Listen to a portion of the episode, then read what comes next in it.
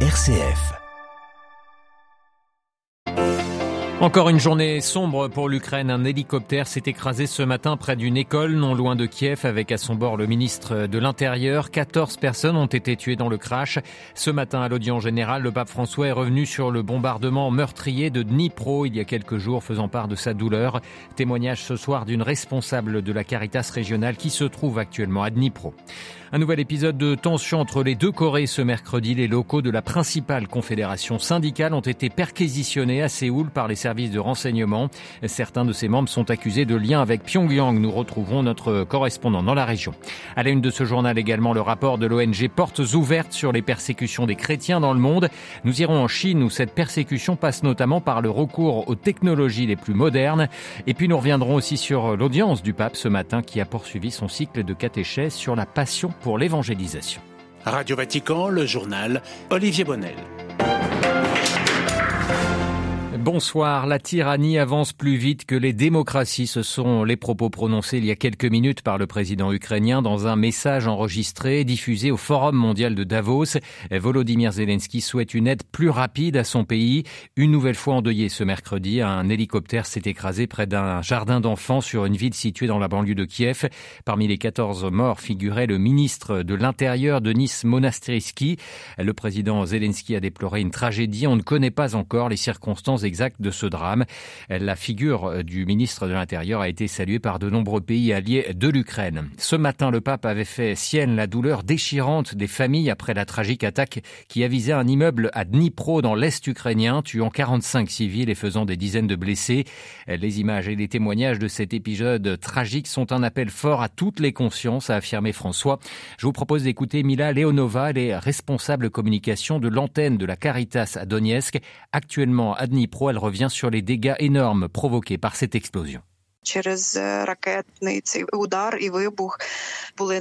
À cause de l'impact du missile, de l'explosion, non seulement plusieurs entrées de l'immeuble ont été endommagées, mais elles ont été tout simplement détruites, car il s'agissait d'un impact direct du missile qui a touché, on pourrait dire, directement le bâtiment. L'explosion était si forte.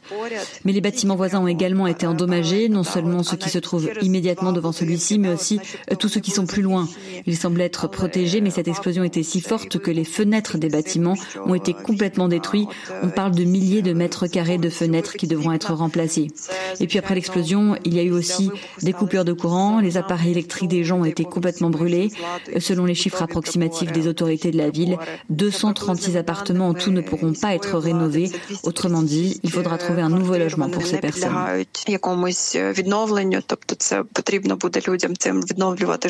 Mila Leonova de la Caritas Donetsk, jointe à Dnipro par notre consoeur du programme ukrainien de Radio Vatican, Svitlana Dukovic. Vladimir Poutine fait lui part de son optimisme. Je n'ai aucun doute, a-t-il dit, quant à une victoire de la Russie dans sa guerre contre l'Ukraine.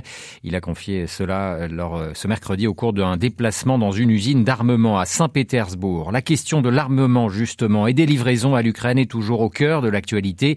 Le Canada a annoncé aujourd'hui l'envoi prochain de 200 véhicules légers blindés, une aide chiffrée à plus de 90 millions de dollars et officialisée depuis Kiev par la ministre canadienne de la Défense. Une nouvelle réunion des pays occidentaux consacrée à l'Ukraine aura lieu vendredi prochain sur la base américaine de Ramstein en Allemagne. Je vous le disais en titre, en Corée du Sud, les services de renseignement ont perquisitionné aujourd'hui les locaux du KCTU. C'est la principale confédération syndicale du pays.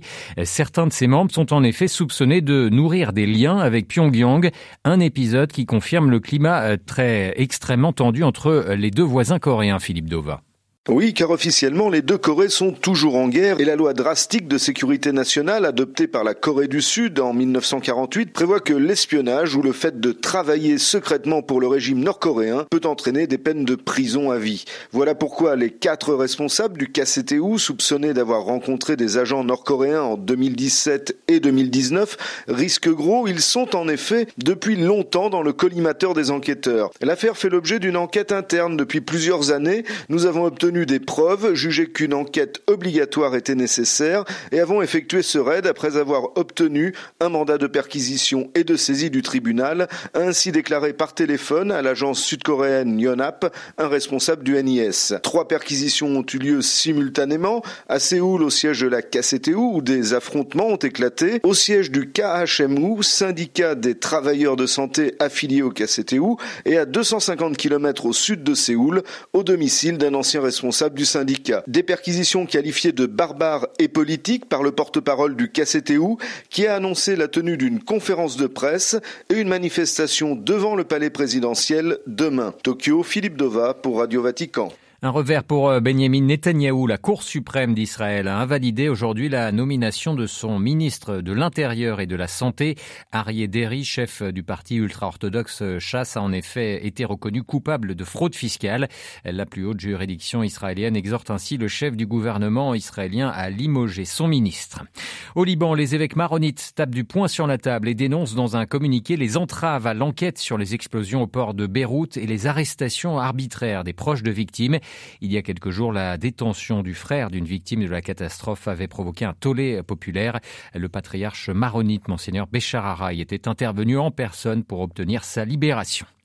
360 millions de chrétiens euh, dans le monde sont aujourd'hui fortement persécutés et discriminés. Cela représente un chrétien sur sept selon l'ONG Portes Ouvertes qui a publié aujourd'hui son 30e rapport annuel. En 30 ans, parallèlement à la forte augmentation des persécutions observées par l'association protestante, les méthodes de répression et de contrôle ont également évolué. En Chine, par exemple, les persécutions passent notamment par le numérique et le recours aux technologies les plus modernes. C'est ce que nous explique Patrick Victor. Il est le directeur de Portes Ouvertes France. Le, gouvernement et les autorités contrôlent tout en, Chine via la numérisation, via le, digital. Pour les chrétiens, ils sont constamment observés. Donc, euh, tout d'abord, la reconnaissance faciale. On essaie de reconnaître les visages des personnes au travers de photos. Un exemple, euh, certains pasteurs euh, qui, à l'époque, mais ne peuvent plus le faire maintenant, avaient leurs photos en ligne ou projetaient des choses en ligne, eh bien, on pouvait savoir où ils étaient, on pouvait connaître leur identité et ensuite se mettre en place euh, tout un, travail euh, de, recherche de la personne euh, pour arriver à l'arrêter, la condamner et la mettre en prison. Et donc cette technologie aujourd'hui s'exporte aussi en dehors des, des, frontières de la Chine. Et donc d'autres pays ex-communistes commencent à utiliser cette technologie.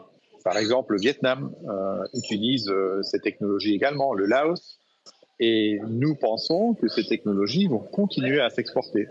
Patrick Victor, directeur de l'ONG Portes Ouvertes France, interrogé par Jean-Charles Puzolu. Plus d'informations à retrouver en détail sur notre site vaticanews.va.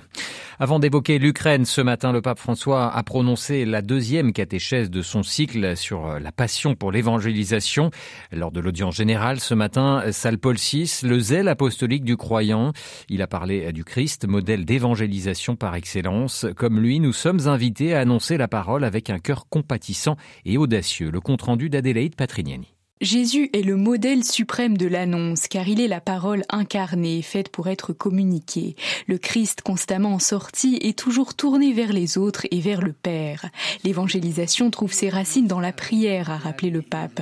L'intimité avec le Seigneur est, comme le suggère l'abbé Chotard, l'âme de tout apostolat. Nourri par la relation avec son Père, Jésus peut ensuite se dépenser pour les pécheurs en étant solidaire de nous sans distance dans le partage total de sa vie. François indiqué spécialement la figure du Christ bon pasteur, car l'action de l'Église est le plus souvent dite pastorale. Le bon pasteur est profondément lié à ses brebis. Soffre, si. Dio soffre per chi se ne va, e mentre lo piange lo ama ancora di più. Oui, Dieu souffre pour ceux qui partent, et en les pleurant, il les aime d'autant plus, a assuré le pape. Le Seigneur souffre lorsque nous nous éloignons de son cœur. Mais cette souffrance ne génère ni colère, ni ressentiment, ni volonté de prosélytisme, seulement de la nostalgie et un zèle qui pousse à agir, à risquer avec un amour désintéressé afin d'annoncer la parole. Et nous, avons-nous des sentiments similaires, a interrogé François, invitant enfin à demander la grâce d'un cœur pastoral ouvert vert. Adélaïde Patrignani. Et puis ce réquisitoire du patron de l'ONU contre les géants du pétrole, Antonio Guterres a appelé à poursuivre les responsables des grandes entreprises de l'or noir pour avoir caché pendant des années les informations dont elles disposaient sur le réchauffement climatique, dénonçant, je cite, un grand mensonge. C'est la fin de ce journal. Merci de nous être fidèles. J'aurai le grand plaisir de vous retrouver demain matin pour une nouvelle édition en direct de Rome. Ce sera bien entendu à 8h30. Excellente soirée à tous.